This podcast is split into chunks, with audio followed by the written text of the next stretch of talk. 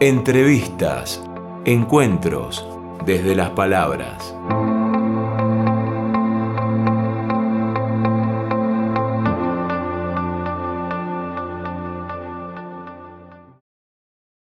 Soy, soy Andrés Fur, llevo con mucho orgullo mi nombre, que es el nombre de mi padre y de mi abuelo.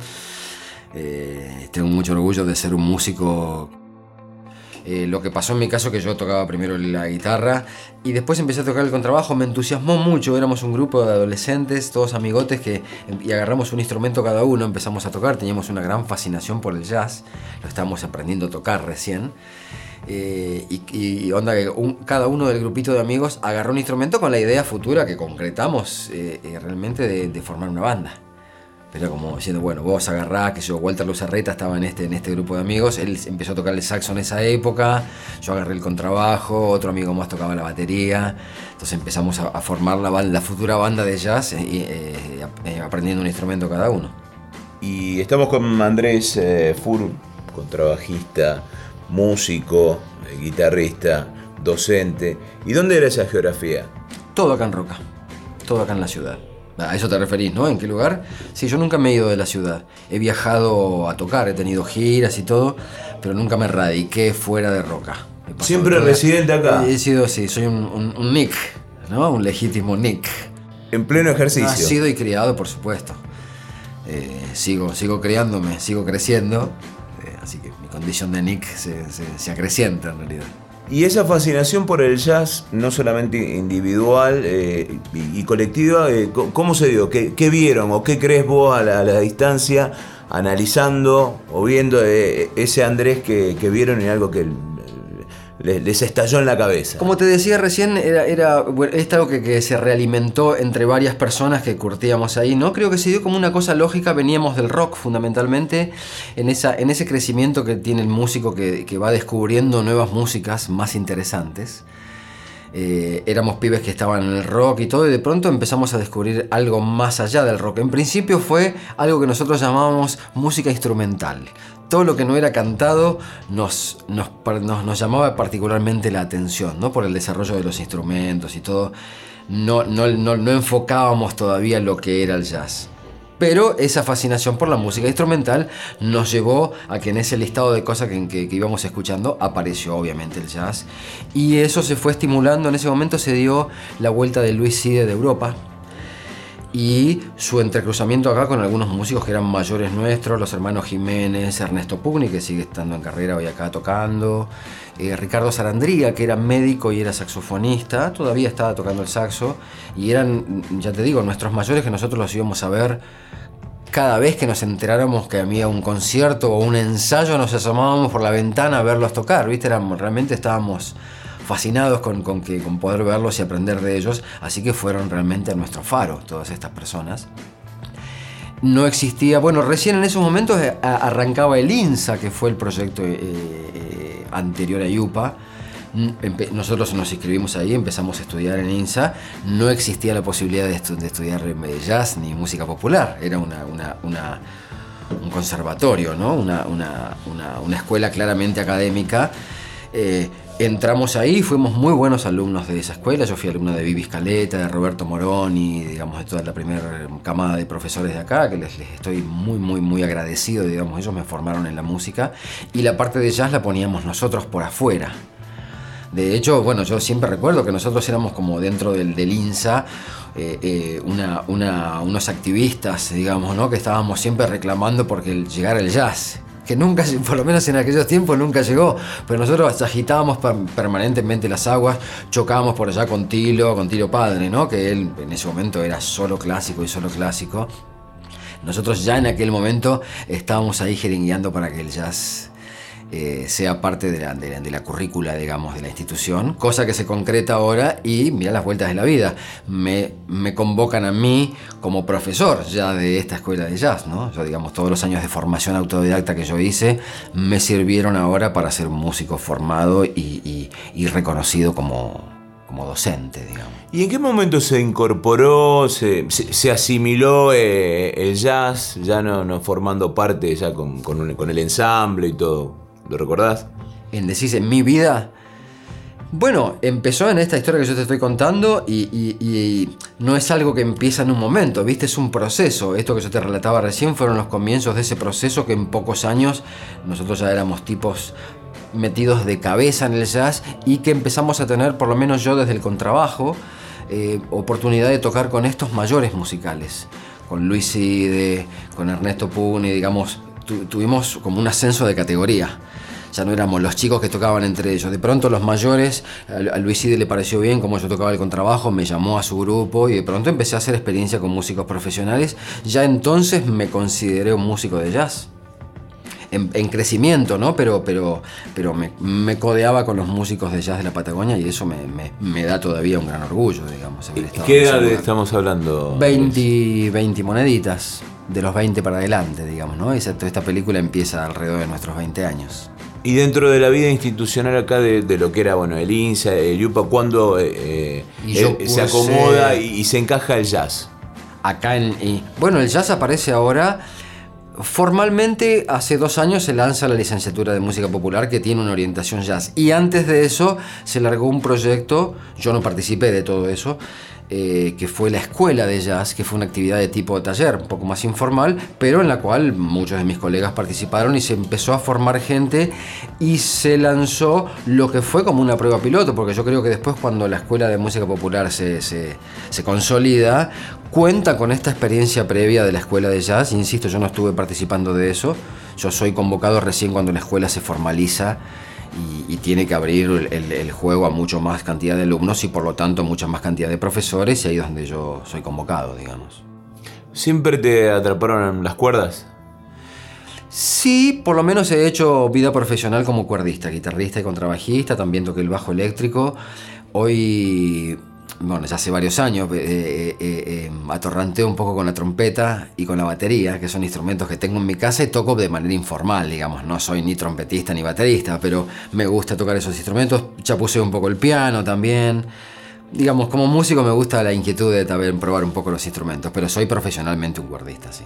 ¿Y a vos en qué notaste que te enriquece en algo a la hora de, ejecutar el, contrabajo, ir paseando por ahí por esos instrumentos? Sí, sí, de hecho, en los lugares, lo, estamos implementando nosotros en la licenciatura, pero en las grandes escuelas de jazz o en, los grandes centros de jazz, vos ves que un tipo que yo, que toca el saxo, se sienta al piano, se sienta a la batería y la rompe. Es normal que un músico de jazz toque otros instrumentos hay determinadas concepciones del jazz, por ejemplo, que la concepción rítmica, que vos desde la batería la comprendés mucho mejor, o incluso desde el bajo. Y, la concepción armónica la entendés mucho mejor del piano. Por lo tanto, se dice que un buen músico de jazz, toca el instrumento que toque, tiene que tocar además piano y batería, como parte de su formación musical de conocer el tema de los ritmos y conocer la armonía, lo haces a través de, de asumarte un poco a estos instrumentos. ¿Y de, pibe el primer contacto así con, eh, el jazz, cuándo lo, tuviste? Mi viejo, bueno, la, trompeta esa que yo toco, que te, cuento que soy un, aficionado, era una trompeta de mi padre. O sea que esa trompeta estaba en el ropero de mi casa toda mi vida. Mi viejo la, la tocó como un aficionado de joven, el instrumento quedó ahí y a él le gustaba el jazz y en mi casa sonaban los domingos a la mañana discos de Louis Armstrong, eh, de, ¿no? De, jazz clásico, digamos, ¿no? Había una ceremonia. Había una, una, escucha de discos y fue el primer jazz que entró a mis oídos cuando yo todavía ni siquiera tenía expectativa de ser músico. Yo empecé a estudiar música un poquito de grande, de los 15, 16 años.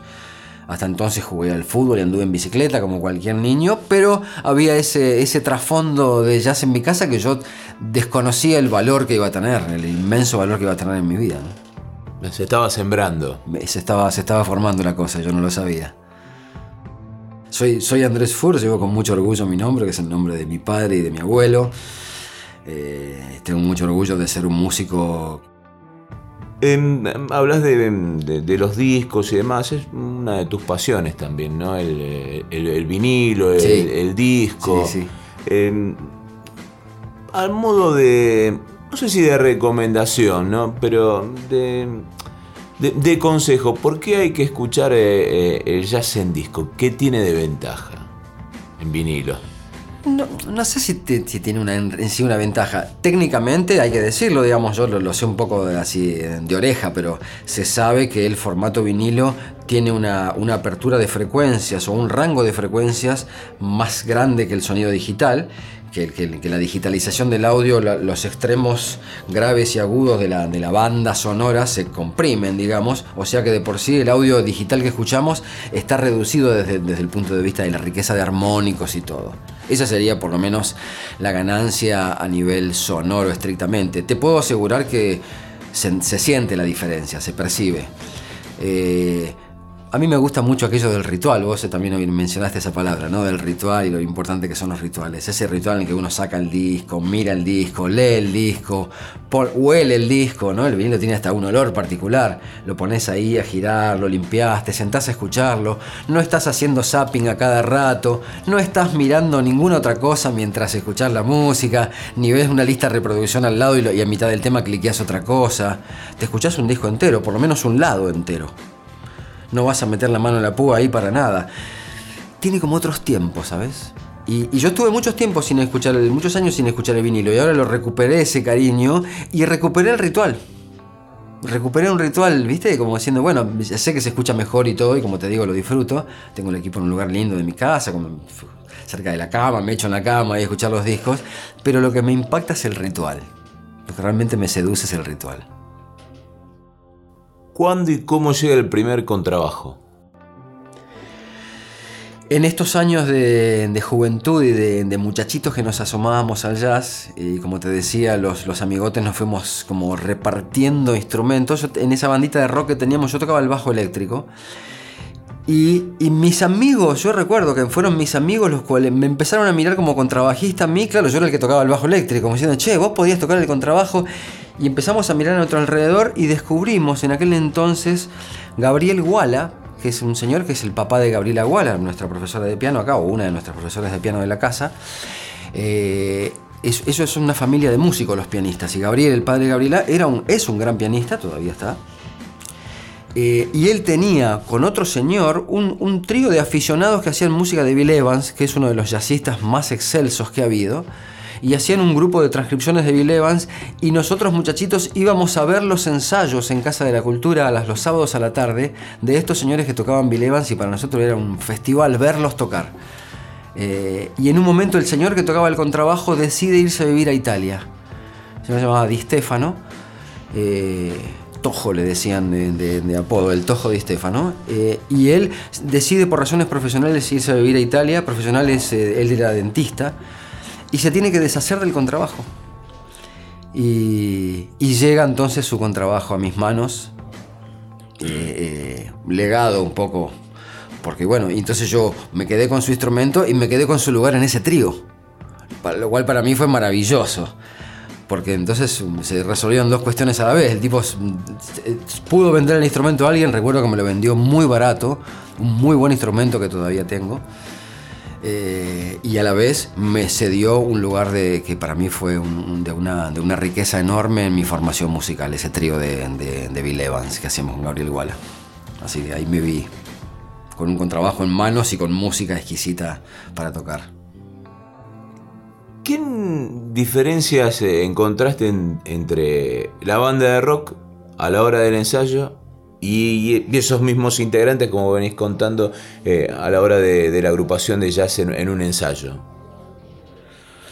Por lo general el rock es una música que se necesita ensayar más porque se necesitan repasar las cosas para que salgan, memorizar todos los arreglos y todo.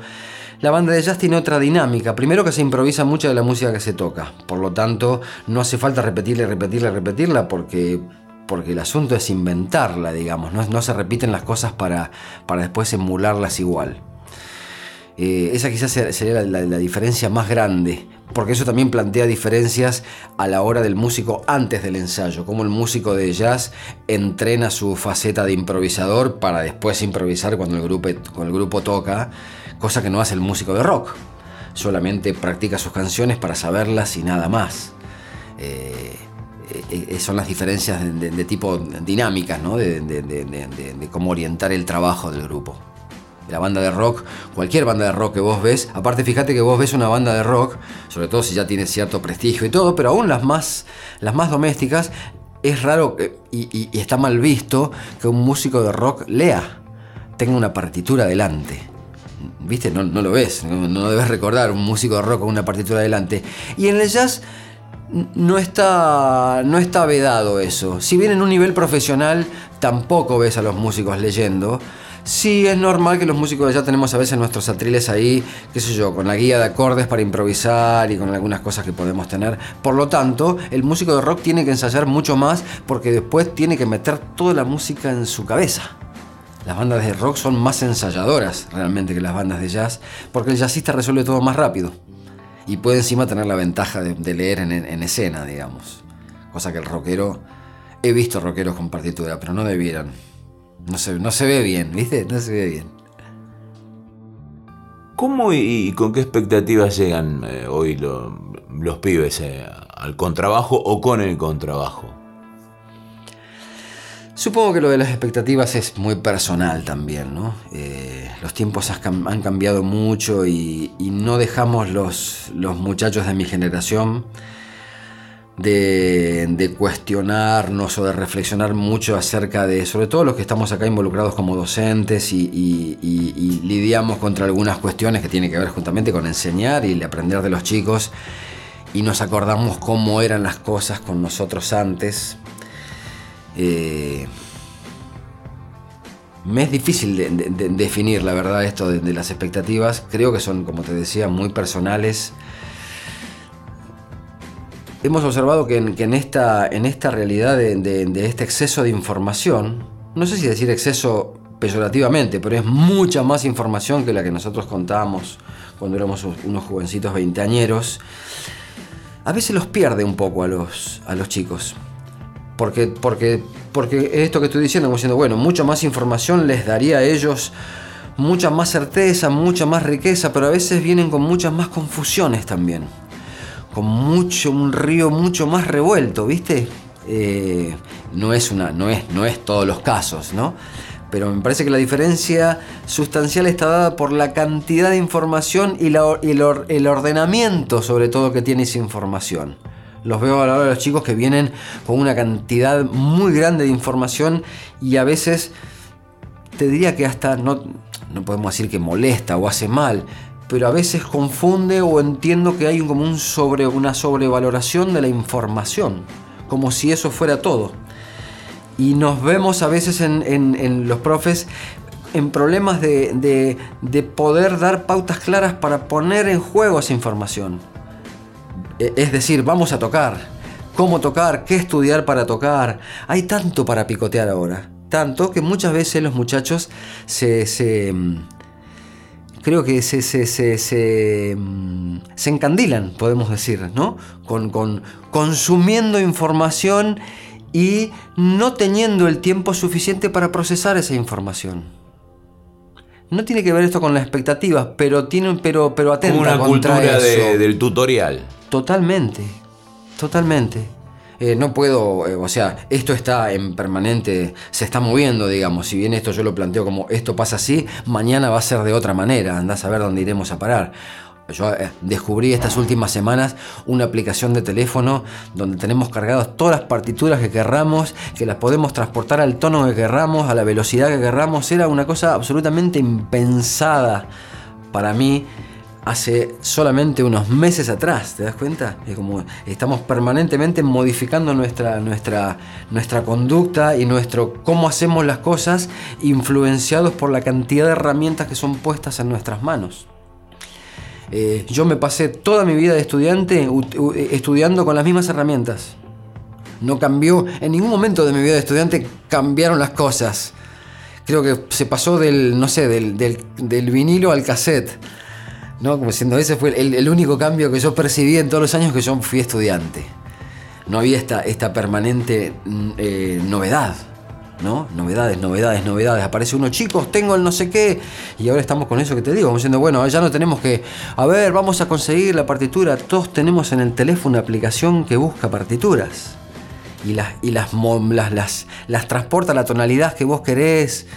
Eh, Estamos en, en- medio de la sorpresa permanente, ¿no? Y, teniendo que acomodar el cuerpo, los que somos más grandecitos, porque nos cuesta más, a una velocidad y a un cambio de, de paradigma a veces, que va demasiado rápido, digamos, ¿no? Soy, soy Andrés Fur, llevo con mucho orgullo mi nombre, que es el nombre de mi padre y de mi abuelo.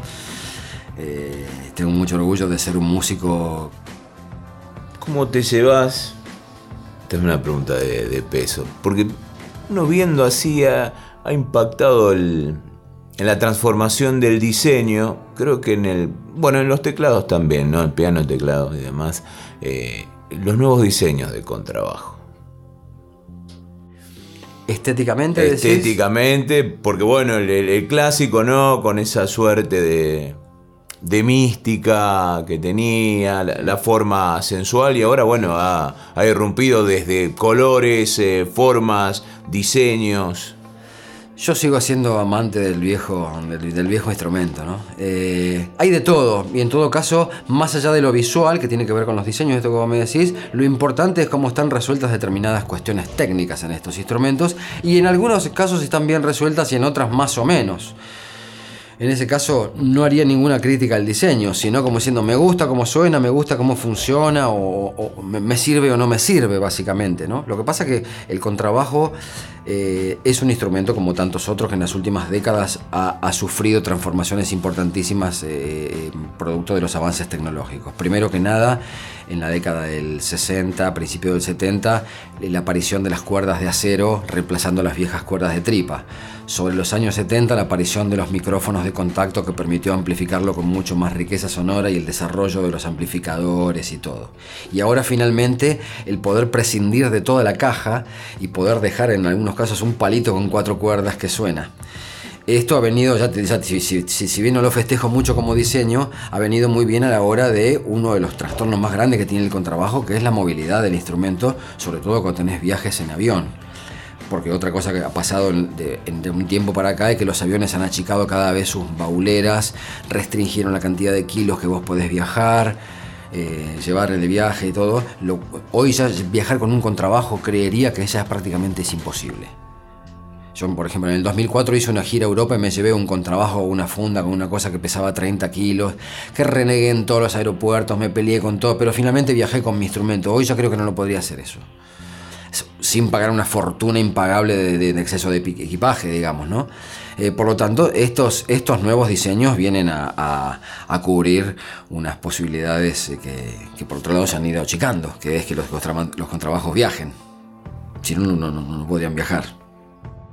Ya que estamos en tema, ¿cuál es la, la chanza, la broma más original que, que te hicieron con respecto al, contrabajo, el tamaño, la, la poca practicidad ¿no? que hay? Bueno, viste que prácticamente ninguno cuando vas pasando con el instrumento se, se abstiene de decirte qué grande la guitarrita, ¿no? Creo que originalidad Es una no hay. tentación malvada. Van, van todos al mismo chiste, digamos, no, no hubo mayor originalidad, como diciendo, van todos para el mismo lado, como diciendo, flaco, qué guitarra grande que te buscaste para cargar, ¿eh? Porque te ven cargando el semejante cajón ese, pero nada, me las rebusco y lo meto en todos lados, entra en- en- en todos los coches. que mm, hoy por hoy tenés que recomendarle a, a alguno de, de las pibas y de los pibes que, que están viendo, que, sienten cierta atracción? ¿Qué les recomendarías escuchar para acercarse al contrabajo? Eh, es una pregunta que habitualmente me hacen algunos alumnos y suelo darles un listado de, por lo menos de los contrabajistas que yo admiré y fueron mis formadores, ¿no? Eh, los grandes ídolos de los, de los, de por lo menos de los 60 para adelante, Ron Carter, Charlie Hayden, Dave Holland, eh, Mark Johnson, todos los contrabajistas de Bill Evans, digamos, la, la- la- la colección de tipos que, que han marcado la cancha, sobre todo los grandes, ¿no? Ron, creo que Ron Carter, Charlie Hayden y- y Dave Holland son los tipos que yo los pongo ahí en la, en la terna de los, de los infaltables. Eh, pero por lo general les hago un listado más grande de, de músicos, les abro mucho y también la verdad me está pasando que a veces los muchachos me vienen con cosas en, esta, en, este, en este tránsito rápido de información, ellos me están diciendo ahora a mí cosas que descubren y que yo quizás yo ya por, mi edad o porque tengo ya un, gusto musical consolidado, no, no escucho tanta música nueva. Y a veces son eh, en, esta ida, ¿no? Yo les digo qué escuchar de los viejos y ellos me dicen qué escuchar de lo nuevo. Me, me- me alertan sobre las últimas tendencias que uno por ahí no está tan, tan informado. ¿Y, y de los criollos, de los argentinos? Bueno, eh, Alfredo Remus ha sido uno de los grandes. eh, eh, López Ruiz, Jorge López Ruiz. Eran dos hermanos, Oscar era guitarrista, que fue guitarrista de Piazzolla, y Jorge fue el otro gran contrabajista. Fueron por lo menos los dos que a mí más, más me influenciaron. Son contrabajistas. Y, y el, el fallecido... Inclusive con una ópera. ¿no? De- López Ruiz. Sí, sí, Bien. una creación Porque de es- una bueno, es compositor él también, es cierto. Y hay un tercero que fue un contrabajista muy celebrado en Buenos Aires, que fue incluso fue el que eh, regenteó durante muchos años un, un famoso boliche de jazz que se llamaba Jazz y Pop en los 80 y 90, que fue el Negro González. El Negro González yo lo conocí alguna vez que vino a tocar a Casa de la Cultura cuando yo era muy borreguito y el tipo me permitió acercarme a él, me prestó su instrumento, que era un instrumento de estos nuevos diseños que vos me citabas, un instrumento moderno, digamos. Eh, e incluso en ese momento que no había otra manera de conectarse con la gente que, fuera escribirle una carta, llamar por teléfono, el tipo me dejó su teléfono y yo cada tanto cuando tenía alguna consulta de contrabajo para hacerle que no se la podía hacer a nadie, lo llamaba al tipo por teléfono. Me atendía la mujer, bueno, ahora te lo llama el negro, decía viejo, te llama el pibe del sur, ¿viste? Y le preguntaba de cuerdas, le preguntaba de micrófono, le hacía preguntas técnicas. Hola Jorge, ¿cómo le va? Le quiero preguntar tal cosa. Y el tipo con mucha paciencia, desde Buenos Aires, me, me, me subsanaba mis, mi- mis curiosidades. Eh, sigue teniendo el, el jazz eh, esa suerte de, de- de misterio, ¿no? A la hora de, eh, de tocar, de, de establecer el contacto con, con el público. Tiene que tenerlo.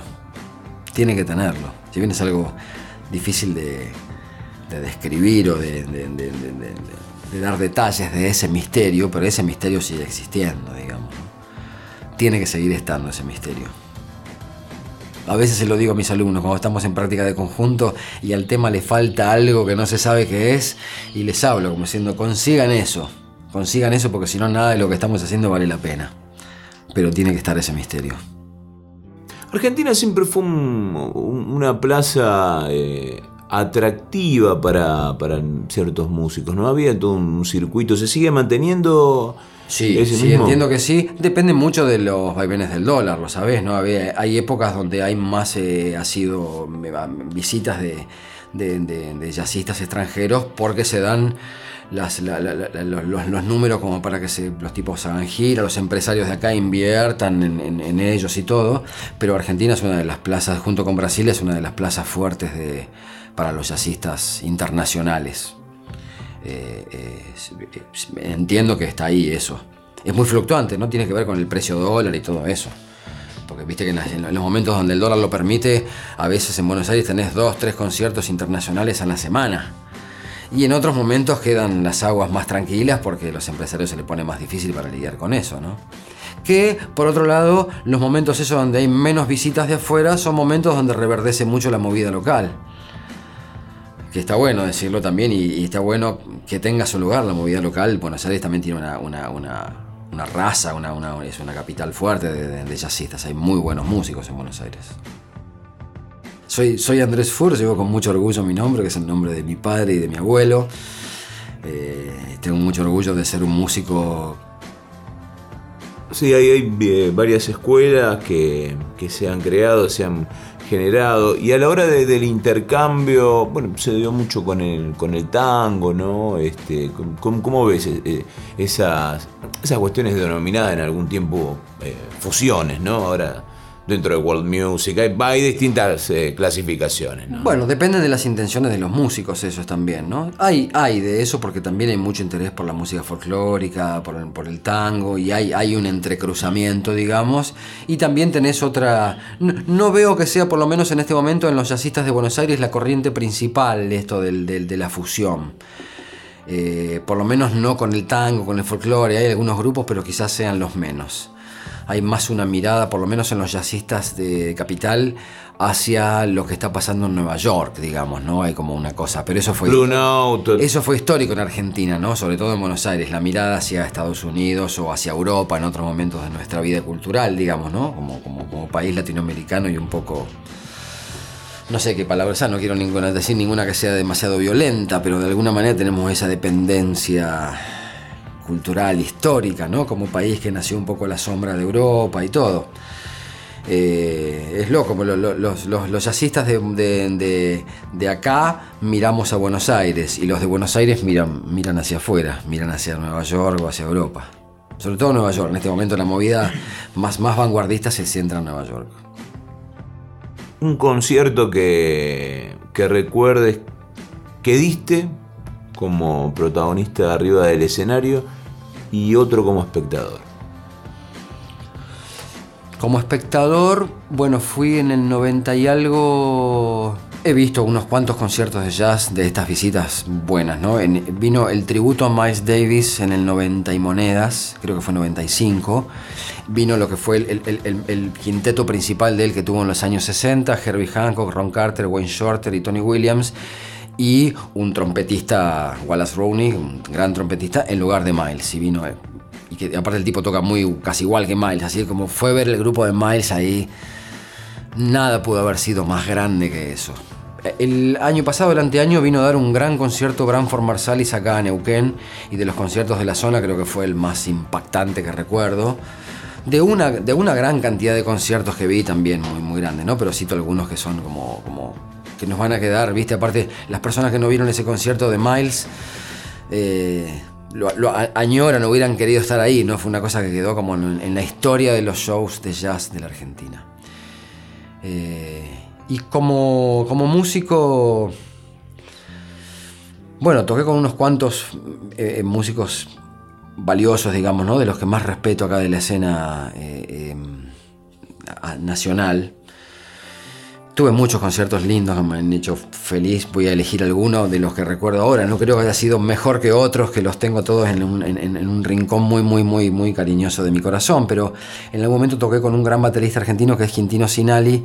Grabamos un disco en el estudio de Lito Nevia, con muchos músicos invitados del ambiente. Y se hizo la presentación en el ya cerrado Club del Vino allá en Buenos Aires, hicimos la presentación del disco y el Club del Vino rebalsaba, negro. Esa noche estaban, estaban todos. Me acuerdo que estábamos en el camarín y vinieron a avisarnos que había quedado Lito, Lito Nevia, había quedado afuera. y no tenía entrada al vago, ¿viste? Lo habíamos dejado. Y aparte nos había prestado el estudio el tipo, así que lo, tuvimos que mandar. Decirle que pase el Lito, lo habíamos dejado en la puerta. Este, un placer enorme. Aparte había muchos amigos de Roca que vivían en Buenos Aires, me habían ido a ver ahí, estaba como la creme de la creme, el club del vino al mango, fue una de las noches más brillantes que he tenido. No, no, digo porque haya tocado muy bien, digo por, por, lo que me tocó tener alrededor, no por ser parte de algo grande, digamos. Ya hay mm, dos o tres años, ¿no? De, de Electrofur. Sí, ya se pasaron. Se pasaron rápido quedó un poco en suspenso ese proyecto. Eh, no, no, no, no muerto, está durmiendo. Este, nada, y aparte, un poquitito después de eso empezó toda esta cuestión de, de, Yupa y mi vida se vio fuertemente trastocada, digamos. El grupo se dispersó un poquito y quedó un poco en el freezer. Eh, nada, fue un proyecto personal que hice como guitarrista este, con ese nombre un poco gracioso de, casa de, electricidad. Fue muy loco porque hay una anécdota detrás de eso. Cuando estaba en la gira en Europa, andábamos de gira en Alemania y encontré una casa de electricidad que se llamaba Electrofur. Este, me saqué la foto en la puerta del lugar, ¿viste? Y dije, alguna vez yo quiero tener una banda con este nombre. Así que fue un poco... Tenía primero el nombre, después me faltó tener la banda, así que era una cuenta pendiente eso a la hora de, la docencia, de, transmitir cómo, cómo son los, territorios áulico aquí dentro del sistema Yupo y después lo que realizas vos a nivel eh, particular, cómo, cómo los describís, con coincidencias y con, diferencias. Eh, Sí, bueno, tengo muchos años de dar clase en mi casa, en un estudio muy cómodo, muy lindo. Tengo, no es que no esté cómodo acá, a veces estamos apretados, lo sabemos y no es ninguna novedad decirlo. Eh, nada, acá uno también se, carga de todo lo que pasa alrededor. hay un gran, un, gran voltaje dando vueltas adentro del aula y a veces afuera, ¿no? la gente que se asoma en, la puertita y te ve que estás tocando ahí.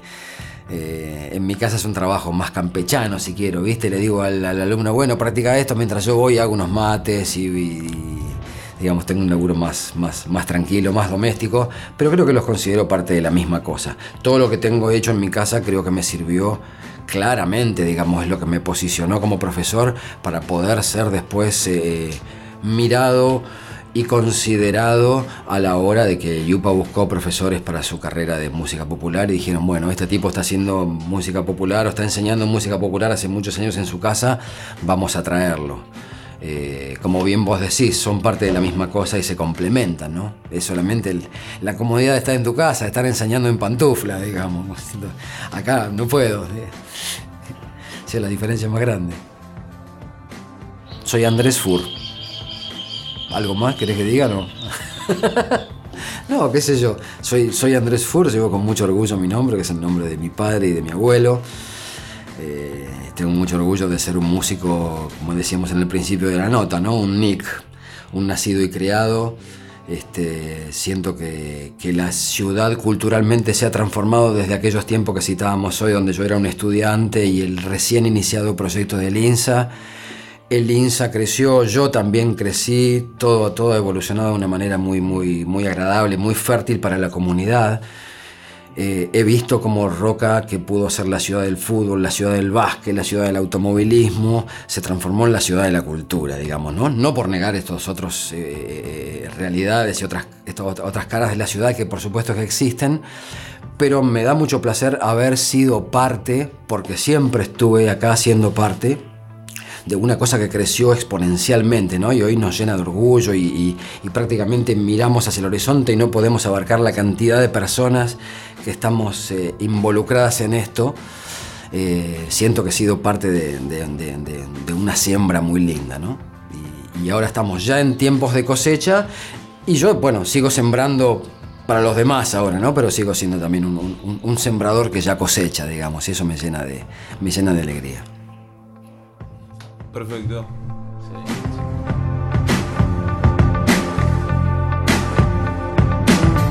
Entrevistas, encuentros desde las palabras.